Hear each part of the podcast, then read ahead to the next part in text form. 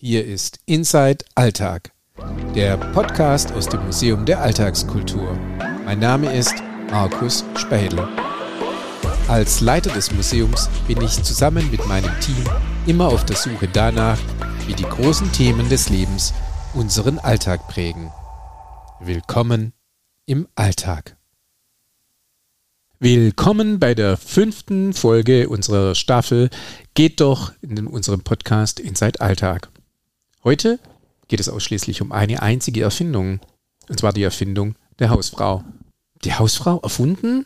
Gab es die nicht schon immer? Nein, die gab es nicht schon immer, sondern sie wurde tatsächlich erfunden als Rolle, als Bild, als äh, Art, wie Frauen sich zu verhalten haben. Wie das geschehen ist, was das beinhaltet, was sich verändert hat, was Frauen vorher waren und warum dieses Bild der Hausfrau natürlich ein ganz problematisches und schwieriges ist, Darüber unterhalte ich mich mit Elfke Rulfes. Sie hat das Buch Die Erfindung der Hausfrau, Geschichte einer Entwertung geschrieben. Ich wünsche euch viel Spaß beim Zuhören. Bei mir ist heute Efke Rulfes zu Gast. Efke Rulfkes hat das Buch Die Erfindung der Hausfrau geschrieben, die Geschichte einer Entwertung. Efke, wer hat denn die Hausfrau erfunden? Immer diese Frage. Die hat natürlich nicht ein einzelner Mensch erfunden, wie Erfindungen ja generell nie oder weiß nicht ob nie, aber extrem selten von einem einzelnen Menschen erfunden werden oder zustande kommen. Erfindungen fallen normalerweise nicht aus dem Himmel. Und deswegen heißt auch das bei mir mit der Hausfrau so, weil das ist jetzt kein, also erstmal die Hausfrau, das ist ein Modell, das entstanden ist aus vielen verschiedenen Gründen. Und ich wollte einfach zeigen oder sagen, dass es nicht vom Himmel gefallen ist. Verschiedene Entwicklungen haben dahin geführt zu diesem Modell. Und vor allem ist es kein natürliches Modell. Also es ist nicht der Frau biologisch eingeschrieben, dass sie automatisch Hausfrau sein muss. Und ich glaube, das war der Hauptgrund. Keine Argumente mehr gegen den Abwasch. ja, genau. Ähm, das die Erfindung der Hausfrau zu nennen. Und das macht ihr, zeigt ihr ja in der Ausstellung auch. Also gleich am Anfang geht es ja darum, dass es nicht das Erfindergenie ist, das jetzt eine tolle Idee hatte, sondern dass es eigentlich eher meistens, also wenn es jetzt wirklich um Erfindungen geht, die in etwas resultieren, was irgendwie ähm, verändert, ist meistens derjenige oder diejenige ist, der äh, zum, als erstes das Patent angemeldet hat. Ich fand es ganz interessant, zum Beispiel bei Melita Benz, die sich ja den Kaffeefilter hat patentieren lassen mhm. und ihre Firma aufgebaut hat äh, und damit sehr erfolgreich wurde. Als ich dann mich mit meinem Haushaltsratgeber aus dem 18. Jahrhundert beschäftigt habe und dann eben las, äh, äh, über Kaffeezubereitung las und dass da eben genau schon äh, Papierfilter benutzt werden. Ja. Und ich war ganz erstaunt, weil ich immer dachte, Melita Benz hat den Papierfilter erfunden. Und das stimmt natürlich überhaupt nicht, weil sie hat ihn einfach verbessert. Mhm.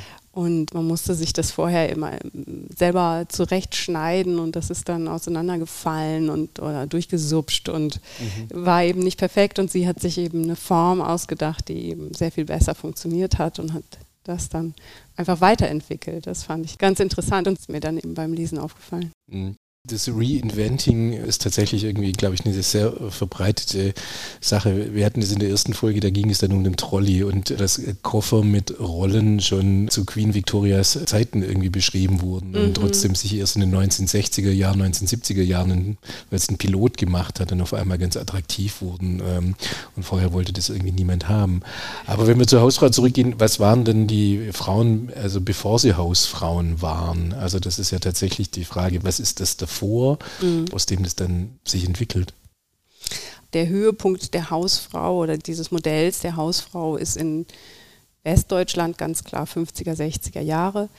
Und warum das so war, da können wir nochmal drauf zurückkommen. Aber eigentlich haben sie bis, bis weit ins 19. Jahrhundert konnten sich nur ganz wenige Familien überhaupt leisten, auf das Einkommen der Frauen zu verzichten. Das heißt, alle Frauen mussten oder sehr, sehr viele Frauen mussten erwerbstätig sein. Und die Entwicklung der Hausfrau, die ist eben im 19. Jahrhundert passiert. Und dann genau im Jahr 1900 ist dann die Hausfrauenehe ins bürgerliche Gesetzbuch aufgenommen worden. Das heißt, dass alle verheirateten Frauen rechtlich dazu verpflichtet wurden, ihren Männern den Haushalt unentgeltlich zu führen oder unentgeltlich im Geschäft mitzuarbeiten. Und gleichzeitig haben sie die Schlüsselgewalt verloren. Und das war eben vorher anders. Und wie gesagt, eigentlich immer noch eine relativ kleine bürgerliche Schicht. Nur ist eben das, die bürgerliche Mittelschicht im 19. Jahrhundert sehr stark angewachsen und die Schicht wurde dann immer größer, beziehungsweise haben die versucht, dem Großbürgertum nachzueifern und eben dieses Ideal, der die Frau darf muss nicht erwerbstätig sein und sie durfte dann eben auch nicht erwerbstätig sein, gesellschaftlich gesehen. Und davor, hm, jetzt im 18. Jahrhundert, gab es, wenn man jetzt vergleichen will, dieses Rollenmodell was war vor der Hausfrau, dann würde man sagen, okay, es gab die Hausmutter, die in einem sehr großen Haus, also meistens größeren Haushalten vorgestanden hat, einem stark arbeitsteiligen Haushalt. Die war aber eben Chefin, die war quasi Betriebsleiterin. Und um die geht sozusagen in diesem Haushaltsratgeber, den ich gelesen habe, von, von 1780, um 1780 herum, wo es ganz viel darum geht, wie geht man mit dem Gesinde um, wie kontrolliert man das Gesinde. Also sie ist Chefin quasi.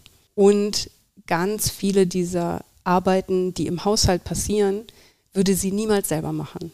Und Leute werden dafür bezahlt. Die werden schlecht dafür bezahlt, aber sie werden dafür bezahlt. Oder die Sachen werden ausgegliedert aus dem Haushalt und außerhalb gemacht, also Wäsche waschen oder Kleidung ausbessern und so weiter.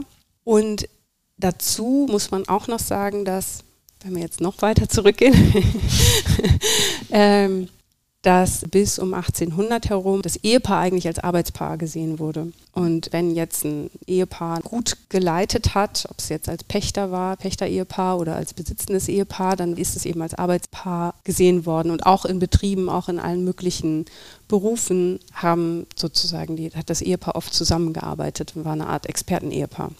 Und das kann man ganz gut nachlesen an so äh, Lexikon-Einträgen und wie sich die im 18. Jahrhundert verändern. Dass nämlich am Anfang des 18. Jahrhunderts ganz klar ist, beide haben ihre Aufgaben, beide müssen Geld verdienen, beide sind dafür zuständig, dass das gemeinsame Vermögen wächst. Und der Haushalt wird eben auch als produzierender Haushalt angesehen. Und gegen Ende des 18. Jahrhunderts ändern sich diese Lexikon-Einträge und dann wird dann halt gesagt, ja, die Frau ist dazu ausgesehen, dass sie den Haushalt führt und irgendwie Kinder bekommt und so. Und das ändert sich im 18. Jahrhundert. Aber was passiert da? Also ich meine, ähm, ja. auf der einen Seite muss man sagen, naja, also klar, ähm, ist eine gewisse privilegierte Schicht natürlich auch und verheiratet waren auch nicht alle, weil viele konnten sich auch nicht leisten mhm. zu heiraten. Das war tatsächlich auch so ein Thema. Wir reden über eine gewisse Schicht mit einem gewissen Stand mhm. und da das Thema, wie funktioniert es dann, dass die Frau sozusagen peu à peu ihre Privilegien, ihre Rechte beraubt, entzogen wird? Oder macht sie das irgendwie freiwillig mit, weil dafür irgendwie ein anderes Benefit winkt, ähm, sozusagen als Ausgleich?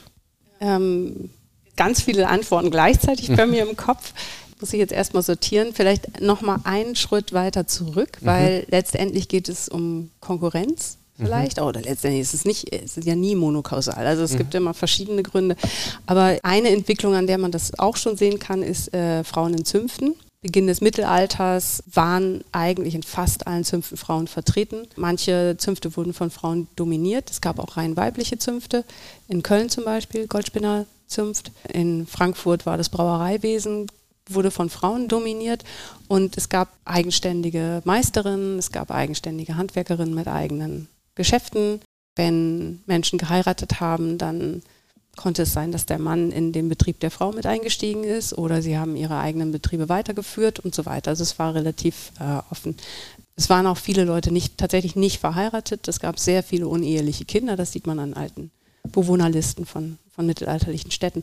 In dem Moment, wo die Städte stark wachsen und die Zünfte darauf bedacht sind, dass die Meisterstellen nicht wachsen, weil es darum ging, dass ein Betrieb sozusagen die Familie ernähren sollte und eben auf Wachstum anders gedacht wurde, also gab es zu wenig Meisterstellen für die vielen Gesellen. Die haben sich dann im Laufe der Zeit zusammengetan und dann, weiß ich nicht, Eingaben an den Stadtrat geschrieben, dass halt die Frauen nicht mehr beschäftigt werden durften. Die Frauen sind dann langsam aus den Zünften vertrieben worden. Das war je nach Stadt, Region, je nach Zunft auch total unterschiedlich, je nach Zeit. Aber tendenziell durften erst Dienstmädchen nicht mehr ausgebildet werden in dem Betrieb, wo sie gearbeitet haben.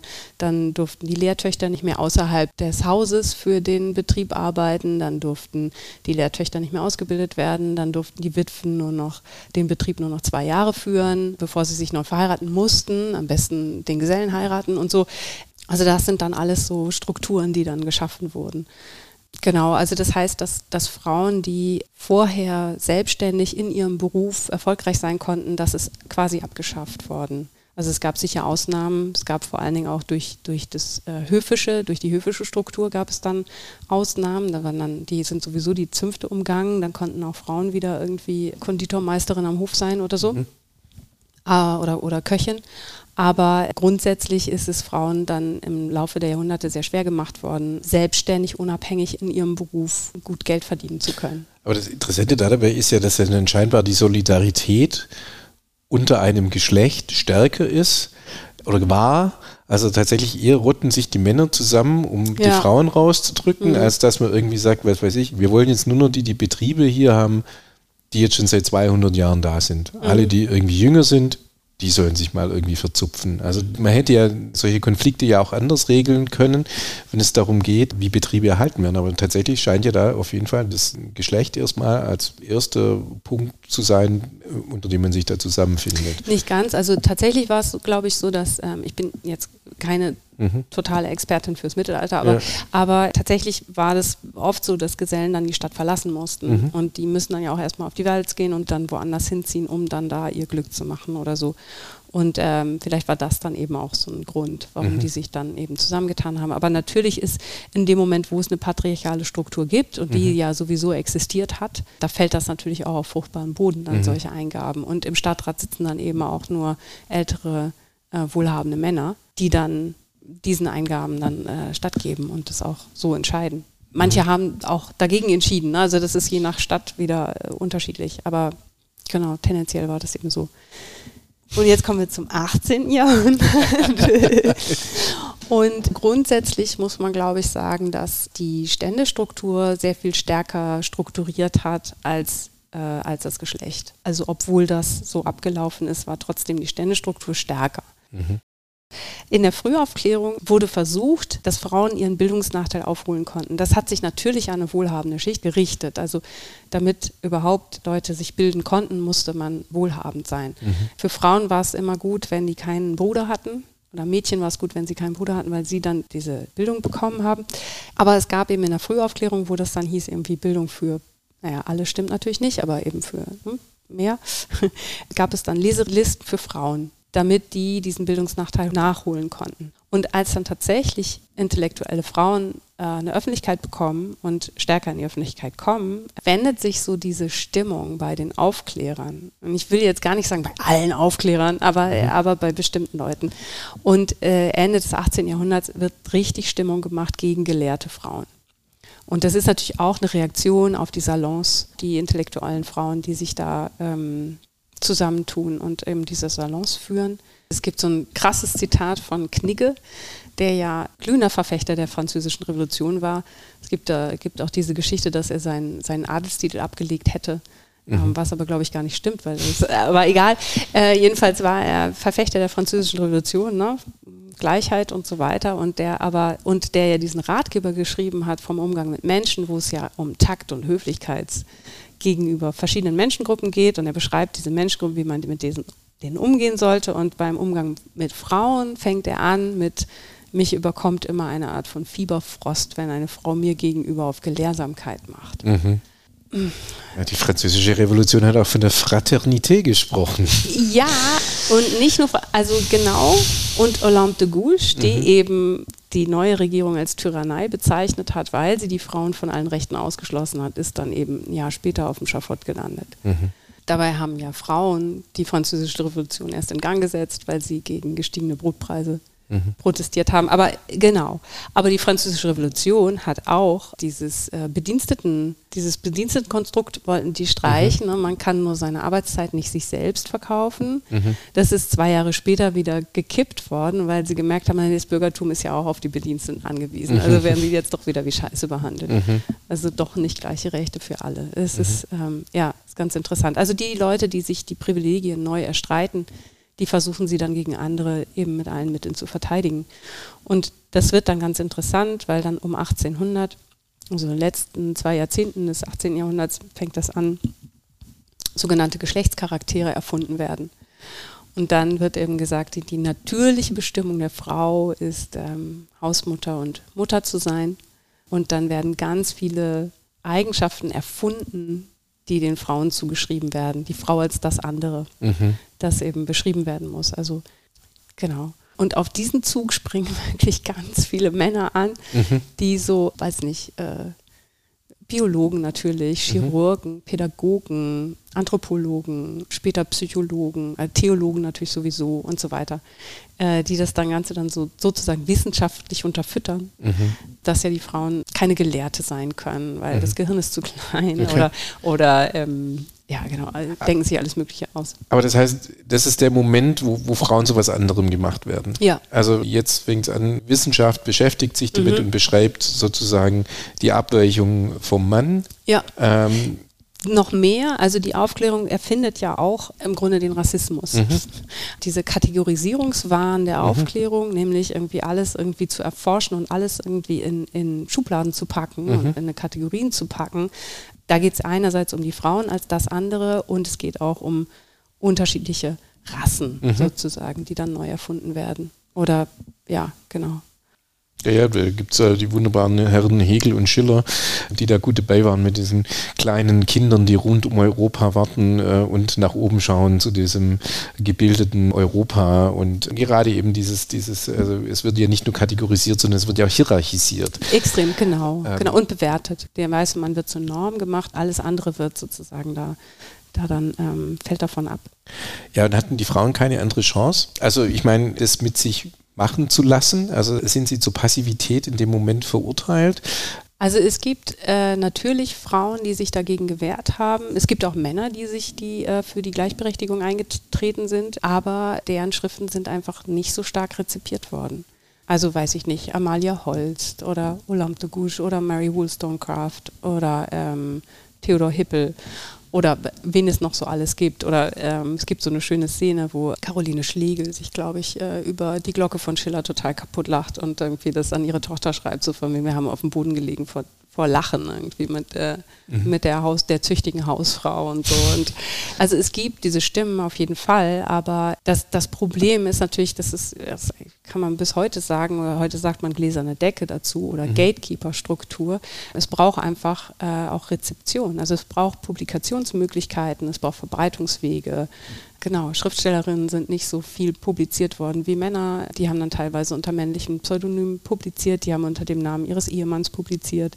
Teilweise muss man ja auch sagen, ich meine, die erfolgreichste Kochbuchautorin des 19. Jahrhunderts, Henriette Davides, hat sich damit finanziert und ihre Familie ernährt und war wahnsinnig erfolgreich und schreibt aber gleichzeitig Kochbücher, die heißen dann Der Beruf der Jungfrau. Also wo sie wo sie eben genau diese bürgerliche Schicht oder diese Kochbücher für diese bürgerliche Schicht schreibt und sagt, Frauen sollten doch äh, nicht eine Köchin einstellen, sondern lieber selbst kochen, weil das spart nicht nur Geld, sondern das wäre auch schmackhafter. Mhm.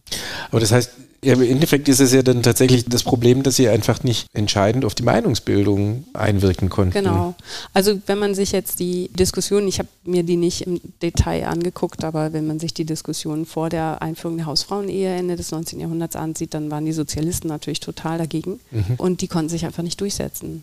Mhm. Ähm, weil natürlich auch Frauen gar nicht politischen Vereinigungen angehören. Also mhm es waren nicht nur Kindergärten verboten, sondern es waren eben auch verboten, dass Frauen sich politischen Vereinigungen anschließen und, und äh, Jugendliche auch nicht. Mhm. Also es gab das preußische Vereinsrecht, das ja. eben das geregelt hat. Und die haben sich dann eben, zum Beispiel gibt es einen Hausfrauenverein von Lina Morgenstern, mhm die den eben gegründet hat und sich in diesem Hausfrauenverein und auch in der Hausfrauenzeitung sehr für Kindergärten, für Volksküchen und so weiter eingesetzt hat. Also eben im Grunde das Gegenteil von dem, was wir jetzt denken, was mhm eine, Hausfrau muss das alles alleine zu Hause machen und sie so, nee, nee, ja. das muss alles irgendwie vergemeinschaftet werden. Und ich weiß nicht genau, ob das jetzt ein Deckmantel war, um diese politischen äh, Entscheidungen voranzutreiben, aber rechtlich ist es ihnen sehr schwer gemacht worden.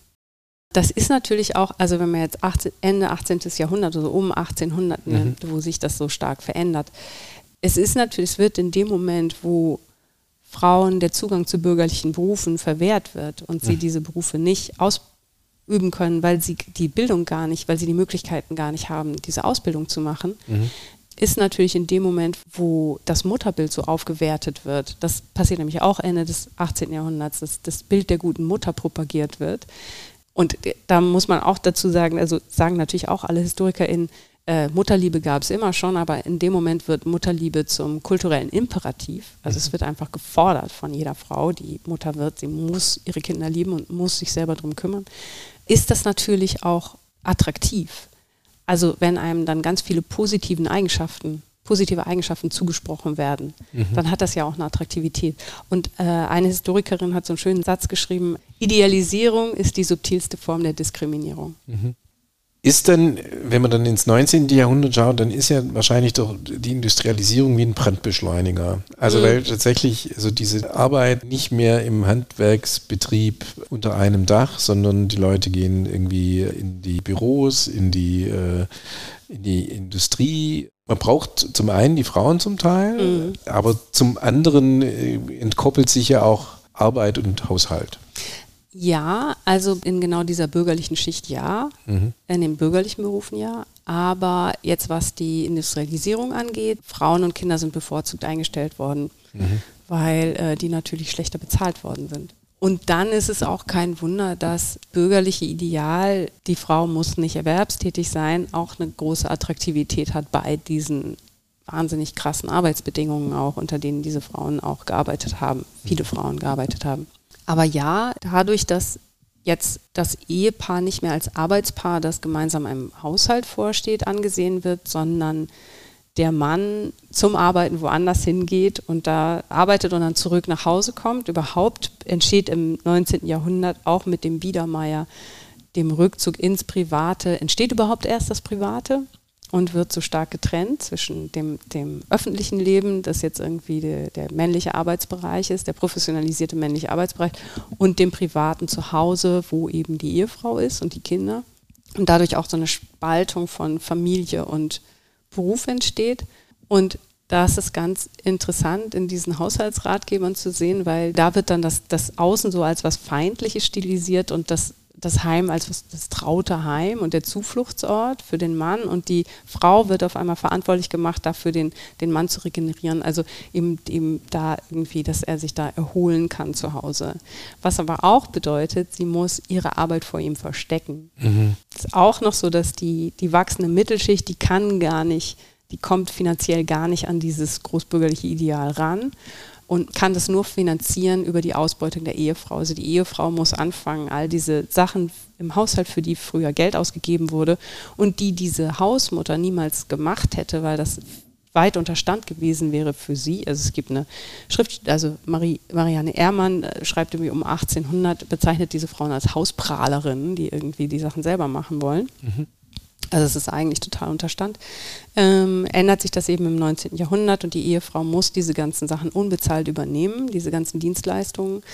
Und meistens, weil es auch immer noch nicht gereicht hat, muss sie meistens auch noch in Heimarbeit Geld dazu verdienen. Und es musste aber heimlich passieren, das durfte nicht rauskommen, weil sonst ähm, wäre diese die Familie sozial degradiert gewesen, äh, gesellschaftlich total und durch gewesen. Und jetzt wird also die Erwerbstätigkeit dieser Frauen wird unsichtbar.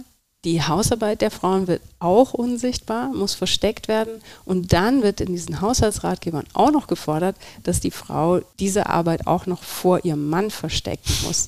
Also sie soll die Strümpfe stopfen, tagsüber, wenn er nicht zu Hause ist, damit er abends sich entspannen kann und nicht mehr von irgendwie Haushaltsangelegenheiten belästigt wird. Und auch immer so, es gibt immer diesen Topos in diesen Ratgebern so oder Zeitschriften, wenn der Mann nach Hause kommt und der Waschtag ist noch nicht zu Ende. Mhm. Und dann ist er quasi zu Recht verärgert, mhm. dass er nach Hause kommt, sich erholen will und da ist irgendwie noch äh, ja, Halligalli quasi. Mhm. Das ist schon krass. Also da wird richtig auseinander dividiert, dass der Mann nicht mehr mit seiner Familie identifiziert wird, wie noch der Hausvater, mhm. sondern nur noch mit seinem, über seinen Beruf. Und die Frau ist Geschlecht und Familienstand Hausfrau. Mhm. Und wird damit komplett identifiziert. Ja, das ist, wo ich noch nachfragen wollte. Also was wird eigentlich dem Mann dann angeboten? Also was passiert mit dem eigentlich? Weil äh, das Pendant zum Hausfrau, der Hausmann, das ist ja ein ganz anderes Bild. Ne? Der Hausmann mhm. ist der, der mit dem Morgenrock und den Pantoffeln irgendwie durch die Wohnung schlecht und Zigarre raucht und Zeitung liest. Das ist der Hausmann, ja. Also das mhm. ist tatsächlich überhaupt nicht mit Arbeit verbunden, sondern das ist Entspannung. Das ist ja nicht das Modell, sondern das Modell ist ja irgendwie der, der nicht da ist und im wilden Dschungel da draußen jagen geht und Beute und Geld nach Hause bringt. So. Aber was ist da die Veränderung in dem, was beim Mann eigentlich dann passiert? Also während die Frau zur Hausfrau wird, wird der Mann zum Alleinversorger. Also er kriegt die ganze Verantwortung aufgebürdet für ähm, die Finanzierung, ähm, während sie natürlich auch komplett abhängig gemacht wird mhm. durch das Eherecht. Mhm. Wenn man sich Emotionsgeschichte anguckt, dann mhm. ist, glaube ich, noch bis ins 18. Jahrhundert werden Männern oder werden Vätern noch äh, starke Emotionen sozusagen zugesprochen. Also es gibt Leichenpredigten zum Beispiel, wo dann eben gesagt wird, er war ein sehr liebevoller Vater und so. Mhm. Also das ist was sehr Positives in dem Moment noch. Mhm. Und in dem Moment, wo um 1800 eben diese sogenannten Geschlechtscharaktere aufgedröselt werden und erfunden werden und diese Zuschreibungen gemacht werden, wird der Mann als Kämpfer und der muss irgendwie verteidigen und der muss kämpfen und der ist ähm, ja jetzt nicht vielleicht nicht kaltherzig, aber das ist zumindest was Positives, wenn er eben nicht so emotional ist und äh, wie, wie die Frauen. Mhm. Da wird auf einmal so, eine, so ein Unterschied aufgemacht, der vorher gar nicht so existiert hat. Oder vielleicht auch doch immer wieder existiert hat, aber jedenfalls, das, ist, das sind ja alles jetzt, äh, das hat ja nichts mit der Realität zu tun. Ja. Alles diese Zuschreibungen oder was von Männern erwartet wird. Und ja. dann passiert es aber natürlich tatsächlich im Laufe der Zeit, dass die Erziehungsmethoden oder wie mit Jungs umgegangen wird, wie mit Mädchen umgegangen wird, sich das dann so aus oder Role Models einfach ja. geschaffen werden, dass von Männern eben eher erwartet wird, dass sie sich nicht um die Familie kümmern. Ja. Und dass das was Negatives wäre. Ja. Und was ich ja selber jetzt das total Fatale an diesem ganzen Ding finde, ist jetzt, das passiert jetzt im 19. Jahrhundert. Mhm. Und im 19. Jahrhundert kommen dann die ganzen Historiker, ja. also ohne Innen, ja, ja, ja genau. und schreiben Geschichte. Mhm, genau. Und das, was da im 19. Jahrhundert passiert, als Vorstellungen von Mann und von Frau, mhm. wird dann bis in alle Ewigkeiten zurück irgendwie verlängert. Ja. So ist es. So, so war so es schon, schon, immer. immer. Ja. Und, und das sind dann diese Geschichtsmodelle, denen wir zum Teil dann heute einfach noch, noch aufsitzen. Ja, genau das ist das, was ich extrem spannend äh, tatsächlich daran irgendwie noch finde, dass so diese, diese Vorstellung, ich würde sagen, so, das ist irgendwie jetzt Normalität, das ist so, ähm, dass das auf einmal durch das, was du in deinem Buch beschreibst, auf einmal total zerbröselt. Mhm. Jetzt kommt die Frage, die ich vorher schon angekündigt habe. Wie viel Spaß macht es, so etwas zu zerbröseln? ja, sehr viel Spaß. Nee, es ist, also es ist schon krass. Ich muss sagen, ich wusste vorher nicht, dass Frauen so präsent waren in den Zünften. Das hat mich ziemlich umgehauen. Mhm. Das fand ich sehr toll.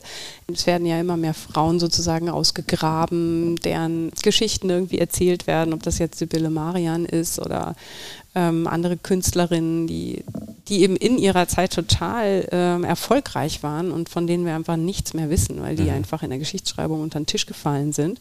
Dass tatsächlich im 19. Jahrhundert die Geschichtsschreibung von Männern gemacht wurde, die, die dann äh, mal eben das ganze Haus erfunden haben und mhm. irgendwie gesagt haben, früher war alles besser und früher war der Hausherr noch derjenige, der das Sagen hatte und alle mussten sich nach ihm richten und außerdem ist das seit tausenden von Jahren so.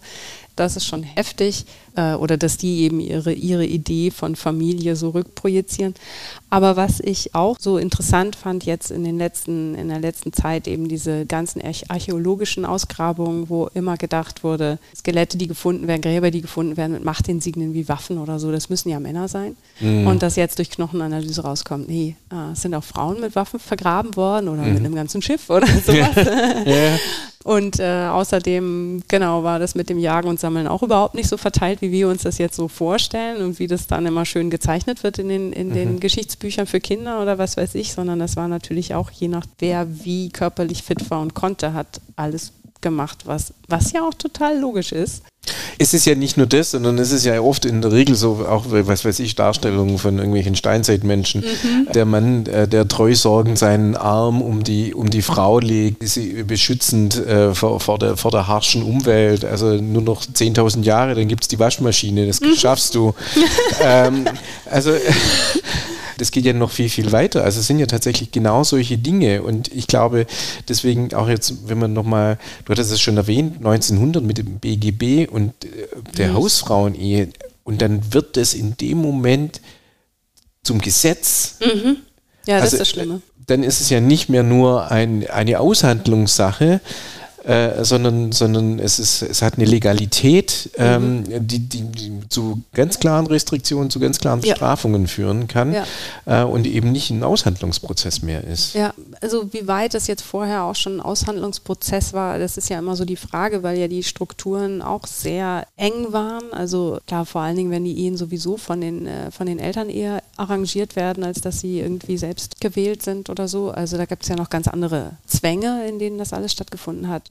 Aber das Perfide daran finde ich einfach, dass, und das wird im 19. Jahrhundert auch schon genutzt, dann in diesen Besprechungen zu diesen Eherechtsveränderungen, dass die Liebe als Vorwand genommen wird. Also, mhm. Äh, dass erstmal in, während Aufklärung und Romantik eben dieses, dieses Ideal der Liebesheirat aufkommt, das hat ja eigentlich theoretisch auch was Gutes, ne? dass man sagt, irgendwie man heiratet jetzt nicht mehr aus ökonomischen Gründen und wird jetzt irgendwie nicht mehr von den Familien arrangiert, sondern man soll irgendwie aus Liebe heiraten.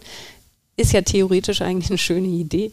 Das ist aber nur so ein schiebt sich eigentlich nur so vordergründig davor, weil natürlich trotzdem immer noch sehr viele Ehen arrangiert werden und gerade im 19. Jahrhundert es wichtiger wird, dass gleiches Vermögen also heiratet, während früher die Fluktuationen wohl stärker waren, also durch die einzelnen Schichten, aber dass das eben im 19. Jahrhundert wieder stärker wird, dass eben auf gleich gleich geachtet wird ökonomisch, aber unter dem Label von Liebe oder dass es irgendwie Liebe sein musste. Und dann lässt sich so ein so einen Ehevertrag natürlich viel schlechter aushandeln. Also mhm. es gab die Möglichkeit, einen Ehevertrag auszuhandeln, dass dann eben das Vermögen, das die Frau selber mit in die Ehe gebracht hat, dass es ihr gehörte, dass der Mann da keine Schuldscheine drauf unterschreiben kann zum Beispiel. Mhm.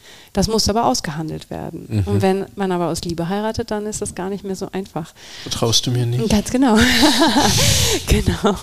Und ähm, genau, und, und so geht dann eben einfach das Vermögen der Frau an den Mann. Mhm. Und auch alles, was sie in dieser Zeit selbst erwirtschaftet, untersteht ihm. Das heißt, wenn er dann stirbt, erben im Zweifelsfall seine Kinder aus einer früheren Ehe mhm. und die Frau hat gar nichts mehr. Mhm. Also nicht mal das, was sie selbst erwirtschaftet hat in dieser mhm. Zeit. Also da, da, gibt es eben bei diesen ganzen, und das ist noch im 19. Jahrhundert und das wird diskutiert, um das zu ändern. Und stattdessen wird die Hausfrauenehe eingeführt. Weil die politischen Gewichtungen in dem Moment so sind. Ne? Mhm. Kommen wir noch ins 20. Jahrhundert. Du hast vorhin gesagt, die Hochzeit ja, der genau. Hausfrau genau. ja. waren, die, waren die 50er, 60er Jahre. Also wenn ich äh, in unsere Sammlung schaue und irgendwie ein Werbematerial, ich hatte mhm. da auch dir irgendwie zwei Sachen irgendwie gezeigt, die genau aus dieser Zeit stammen, äh, würde ich sagen, ja, also da wird dieses Bild der Hausfrau tatsächlich vollkommen gemacht. Warum? Gerade da denn auf einmal?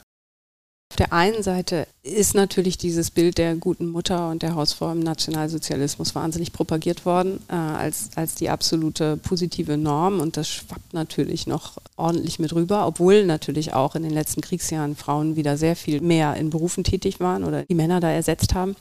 Aber erstmal sind natürlich die 50er, 60er Jahre in der oder die Nachkriegszeit in der, in der Bundesrepublik halt eine sehr, ist eine sehr restaurative Stimmung. Verheiratungsquoten schnellen in die Höhe, gerade aus dieser Unsicherheit heraus. Und dadurch eben, dass die Verheiratungsquote so hoch ist, wird eben das Modell der Hausfrau oder die Hausfrauen-Ehe eben zur absoluten Norm. Dann gab es auch noch den Kuppelei-Paragraphen, das heißt, alleinlebende Frauen haben einfach keine Wohnung bekommen. Das heißt, Leute haben wirklich geheiratet, um eine Wohnung zu bekommen, mussten sie. Und es war natürlich auch der neue Wohlstand. Meine Frau muss nicht arbeiten gehen das Ideal, meine Frau muss nicht arbeiten gehen, war, glaube ich, das war, glaube ich, ein Wahnsinnsdruck für alle. Das ist jetzt wieder praktisch die ganz starke Männerrolle. Ja. Ja, äh, ich trage die Last, um ähm, dich da irgendwie rauszuholen. Da spielt doch irgendwie tatsächlich, du hast schon angedeutet, die DNS-Zeit, glaube ich, doch eine Riesenrolle. Das sind ja, wenn man sich da auch so Mütterratgeber anschaut, also ganz ja. viel, was wir heute noch irgendwie haben. Das Kind muss schreien, damit es eine starke Stimme kriegt und nicht mhm. zu sehr verweichlicht. Das, das, sind ja alles Dinge, die aus der Zeit kommen. Äh, und tatsächlich irgendwie der Mann, der ja auch irgendwie in den äh, Krieg geschickt wird und nichts anderes äh, gesagt bekommt, wie du musst dich da vorne hinstellen, weil sonst kommen die Barbaren und vergewaltigen unsere Frauen so. Und das haben die ja jahrelang eingefleischt bekommen und haben mhm. das irgendwie überlebt und damit kommen die nach Hause und werden in den 50er Jahren irgendwie Ehemänner. Mhm. Das ist doch dann die andere Schiene, die genau irgendwie doch das irgendwie anschiebt. Also dieses, dieses Ding, äh, du bleibst im beschützten, behüteten Heim zu Hause, ich gehe in die gefährliche Welt daraus. Mhm. Dafür will ich aber auch keine Probleme haben. Genau. Also Moment, ich hatte jetzt gerade erst, einen, ach so, genau, Johanna Hara natürlich, mhm. die eben diesen Bibi-Ratgeber mhm. geschrieben hat in den 30er Jahren, überzeugte Nationalsozialistin und die ist bis in die 80er Jahre wieder neu aufgelegt worden. Mhm. Also mit einigen kleinen Änderungen natürlich, aber grundsätzlich einfach ist dieser Erziehungsratgeber, Bibi-Ratgeber äh, bis in die 80er Jahre neu aufgelegt worden. Das muss man sich mal vorstellen. Ja. Und es ist immer wieder erstaunlich, wenn man sich heute mit jungen Eltern unterhält oder sowas. Mhm. Es taucht immer wieder auf. Und so etwas, was praktisch aus ihrer Feder kommt, äh, mhm. äh, dann immer noch ein Thema ist, wo man sagt, ja, aber eigentlich, und man sagt, nein, das ist irgendwie mhm. tatsächlich irgendwie Nazi-Ideologie, mhm. Die da reingesetzt ist und wo man auch ganz viel über dieses, ich glaube, das Mutterbild natürlich auch nochmal extrem geprägt ist, wenn man dann irgendwie äh, in andere Länder schaut, nach Frankreich oder Italien oder mhm. England, das Mutterbild natürlich auch nochmal eine ganz andere Prägung irgendwie ja. hat das gar nicht so auf diesen Perfektionismus und ähm, die, die, die Kämpferin allein am Herd irgendwie rekurriert. Ja, und eine Sache, woran man das ziemlich gut sehen kann, ist natürlich, weil es ja zwei Deutschlands gab in dem mhm. Moment. Und viele Sachen 49 so in der DDR sofort abgeschafft worden sind. Mhm. Und das war viel von diesen moralischen, das hatte viel von diesen moralischen Sachen. Es ist, ähm, also die Hausfrauenehe ist abgeschafft worden, die Vormundschaften für uneheliche Kinder ist abgeschafft worden, mhm. relativ schnell. Das ist ja in Westdeutschland, also in der BRD, noch sehr, sehr, sehr lange so gewesen, dass ähm, Witwen oder geschiedene Frauen oder tatsächlich uneheliche Kinder, dass die einen Vormund vom Staat vorgesetzt bekommen haben. Mhm. Also krass, mhm. richtig mhm. krass. Und klar, und sonst sieht man natürlich auch daran, dass in der DDR Vollerwerbstätigkeit für Frauen angestrebt wurde, auch nochmal ein ganz anderes Selbstverständnis von Frauen. Auch wenn die natürlich, das hat sich natürlich nicht von einem Tag auf den anderen geändert und die mussten dann erstmal, äh, das war dann eine ziemliche Doppelbelastung und diesen mhm. einen freien Haushaltstag in der, im Monat, den haben auch eigentlich nur Frauen bekommen, es sei denn, alleinerziehende Männer haben den, haben den, Väter haben den auch bekommen. Aber es war natürlich ne, überhaupt nicht rosig jetzt irgendwie auch. Äh, aber trotzdem sieht man an einem anderen Selbstverständnis einfach, dass das sehr viel ausgemacht hat. Allein, dass man Kinder in eine Kindertagesstätte geben konnte, mhm. ohne als Rabenmutter mhm. betrachtet oder ausgegrenzt zu werden. Ja, ja glaube, das ist so ein, das ist so was, was heute so langsam nicht mehr, also gibt heute noch genügend äh, Kämpfe ja. darüber, Kind ja. zu früh, zu spät, irgendwann in die Kita, was weiß ich, aber ich glaube, das mhm. ist ja so, in der Zeit, in der ich aufgewachsen bin, völlig unvorstellbar, ein Kind vorm Kindergarten ja. Ähm, äh, irgendwie wegzugeben. Ja? Und dann auch der Kindergarten, den gab es dann von von neun bis, bis zwölf, ab drei, ab dem Alter von, also bei, als ich auf, in der ostfriesischen Kleinstadt, von neun bis, ab dem Alter von drei, von neun bis zwölf. Bei uns gingen wir dann zum Mittagessen nach Hause und mhm. gingen dann nachmittags wieder in den Kindergarten. Ah, ja, okay.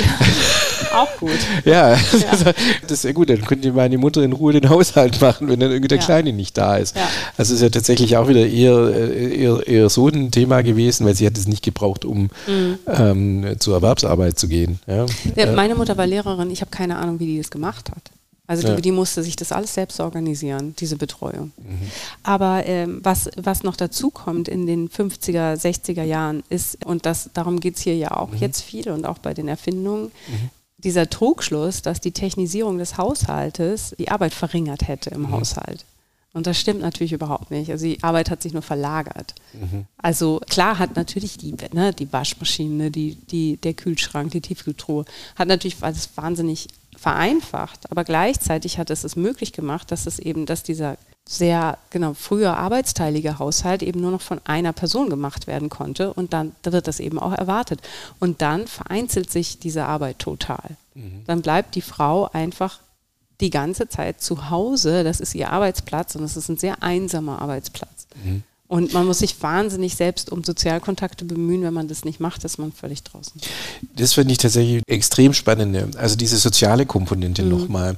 Also dieses mit dem Vereinfachen, aber tatsächlich trotzdem irgendwie wird dadurch eigentlich immer noch mehr Arbeit da dran gebunden. Das war mir klar. Aber die soziale Komponente war mir tatsächlich noch nicht so klar. Und das finde ich tatsächlich spannend. Also dieses, man trifft sich nicht mehr in der Waschküche. Mhm man trifft sich nicht mehr, äh, was weiß ich, beim Brotbacken. Mhm. Also ähm, solche Dinge, die dann, äh, die dann, die dann wegfallen und dann gibt es ja tatsächlich nur noch einen Punkt und das ist beim Einkaufen vielleicht, mhm. ja. Also der Einkaufen wird dann der soziale Ort. Ja, oder das Kaffeekränzchen. Oder das Kaffeekränzchen, ja. ja. Das ja auch immer sehr belacht wird, aber das eben einfach eine sehr wichtige Funktion hatte. Das kann natürlich auch schlimm sein, sozusagen, weil man da dann diesen, diesen gesellschaftlichen Druck halt noch so untereinander auch noch so weitergibt. Ja. Ne? Das, das kann natürlich auch passieren.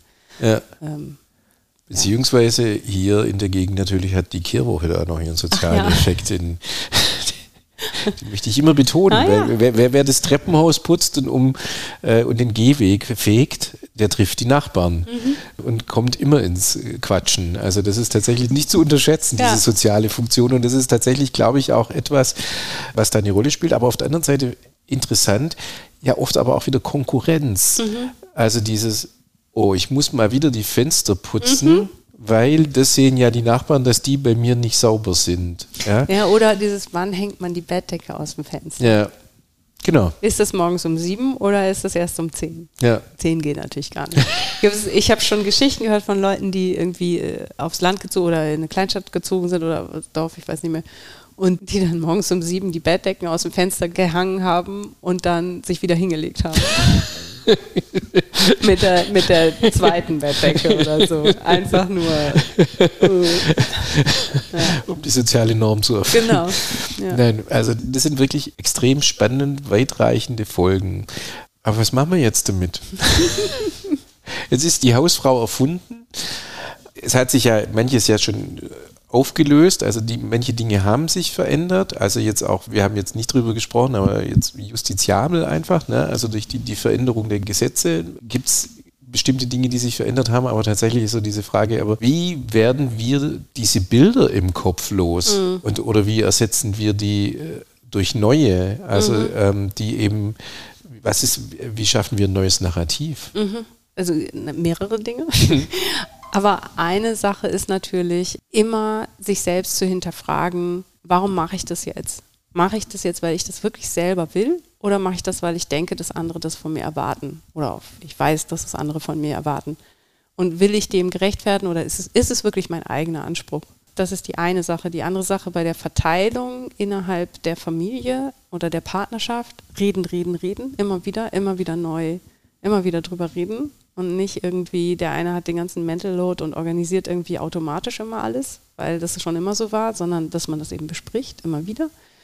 Grundlegende Geschichte ist natürlich, dass sich die Strukturen ändern müssen, die politischen, gesellschaftlichen Strukturen und ganz klar es möglich gemacht werden muss, arbeitsstrukturell und auch politisch, dass man sich frei entscheiden kann, dass man zumindest die Möglichkeit hat, sich frei zu entscheiden. Wie will man Familie gestalten? Wie will man sein Leben gestalten? Dankeschön, Eschki, dass du da warst bei uns heute in Waldenbuch. In der nächsten Podcast-Folge geht es um das Pädoskop. Das Pädoskop steht in unserer Ausstellung und es hat dabei geholfen zu überprüfen, ob Schuhe die richtige Größe haben mit Röntgenstrahlen. Sie standen in vielen Schuhläden bis Anfang der 70er Jahre und waren ein riesen Verkaufshit oder ein Verkaufsgarant. Über diese Geräte unterhalte ich mich mit dem Direktor des Röntgenmuseums in Remscheid, Dr. Uwe Busch. Bis dahin, viel Spaß. Ciao. Hat dir diese Folge gefallen? Dann folge doch dem Podcast, hinterlasse einen Kommentar oder empfehle uns weiter. Über Anregungen und Kommentare freue ich mich. Bitte schicke sie an podcast at landesmuseum-stuttgart.de. Danke fürs Zuhören und bis zum nächsten Mal. Am Mikro war Markus Speidel.